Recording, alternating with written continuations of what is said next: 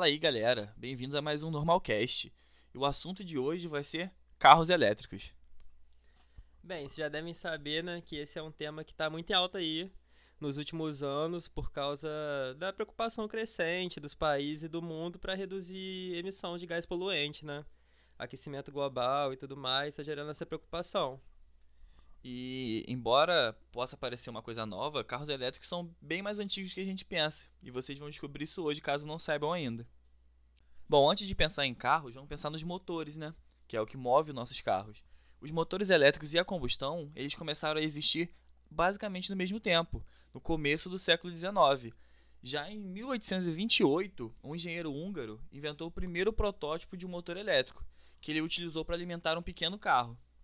Em 1934, outro, outro engenheiro inventou um equipamento similar que podia ser conduzido por distâncias usando um trilho elétrico.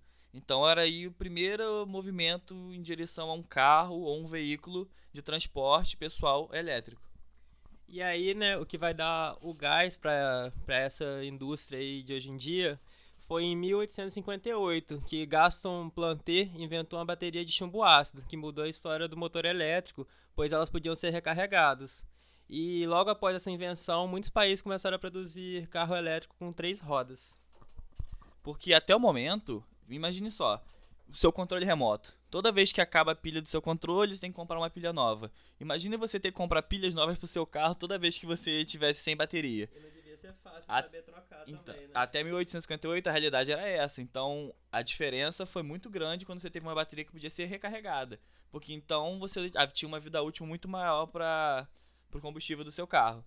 Em 1891, nos Estados Unidos, foi criado o primeiro veículo elétrico de maior porte, que era um vagão para seis passageiros e que viajava numa velocidade média de 23 km por hora. Dá para ver que os avanços já estavam começando a ficar tangíveis, né? Tava começando a se tornar uma parada.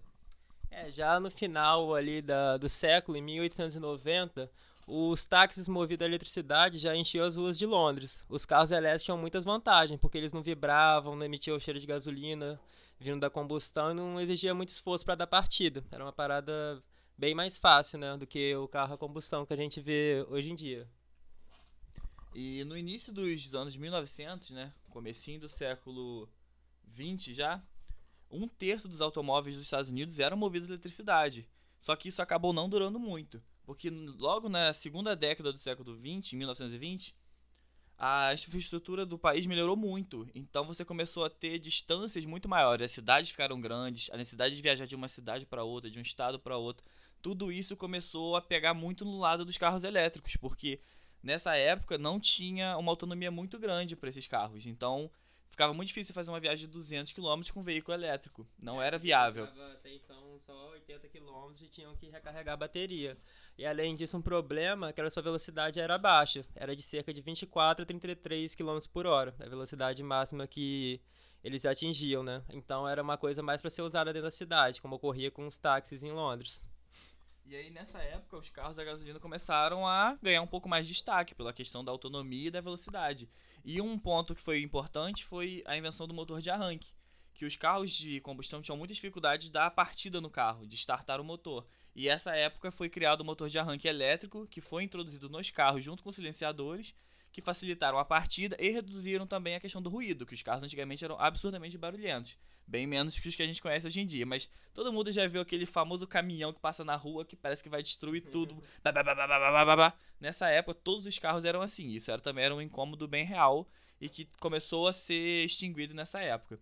Em 1910, o Henry Ford deu o golpe final nos carros elétricos até o momento, que ele iniciou uma linha de produção absurda, todo mundo conhece o Fordismo, né? Então, a fabricação em massa fez com que os carros a combustão se tornassem absurdamente mais baratos que os carros elétricos. E aí a gente sabe, né? Entre duas opções, muitas vezes a mais barata acaba vingando. E nesse caso foi o que aconteceu com o carro a combustão. E aí a gente sabe como é que foi a história. É, e a partir daí, né, depois desse golpe final do, do Henry Ford, é, essa indústria parou de ser ser pesquisada a respeito e tal, parou de evoluir, porque aí ficou, ficaram com os carros a combustão mesmo. E foi um golpe final mesmo. Bom, a gente estava então no começo do século XX, né? 1910, 1920, e desde então os carros elétricos ficaram abandonados.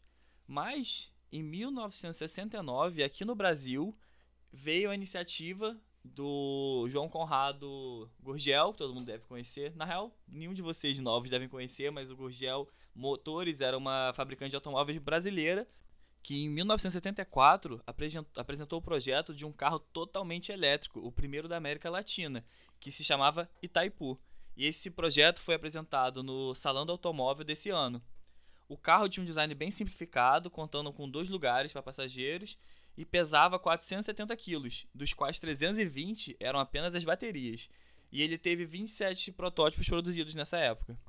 É, a sede da, da Gurgel Motores ficava em Rio Claro, em São Paulo, e a ideia do Gurgel era lançar uma frota de 20 unidades na própria cidade, em 1975. E o lançamento seria um teste do carro, quanto, tanto do seu sistema de estacionamento quanto do reabastecimento. Ele ia criar 20 postes diferentes né, para o carro poder ser recarregado na própria cidade. Ca esse carro, né, o Itaipu, possuía um motor de 4,2 cavalos e chegava a cerca de 50 km por hora. E sua autonomia era de 60 a 80 km. É, a bateria levava cerca de 10 horas para recarregar, mas ainda assim o custo de energia era bem menor do que o custo de gasolina. E bem, nessa época, por falta de tecnologia, tinha um velho problema do carro elétrico, que era a questão da autonomia, né, a quantidade, a distância que ele ia com uma recarga só, que não era bastante, e isso fez com que o projeto morresse, não passando de um protótipo. Bom, hoje no século XXI estamos vivendo um novo boom dos carros elétricos, impulsionados pelo progresso na tecnologia e a preocupação com o meio ambiente alcançados nos últimos anos.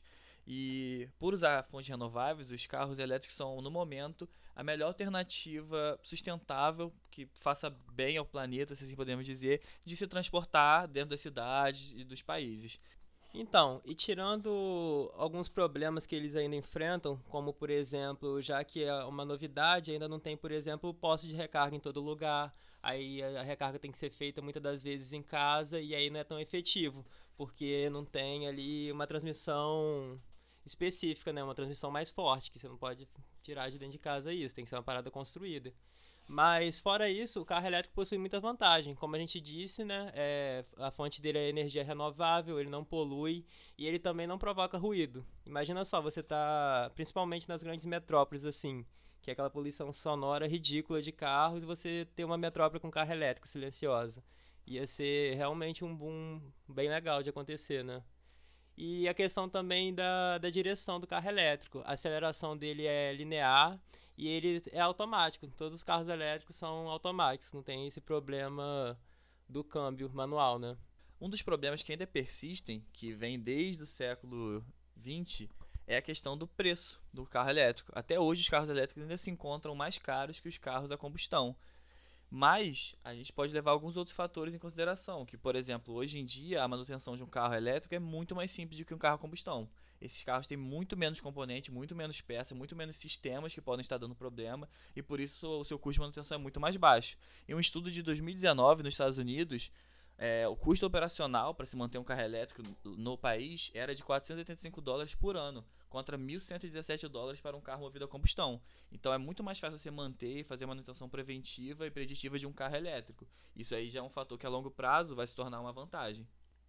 Bom, e no momento estamos vivendo um período de transição. Os carros elétricos estão se tornando cada vez mais reais, as coisas estão mudando, países estão adotando, estão fazendo sanções e tudo mais.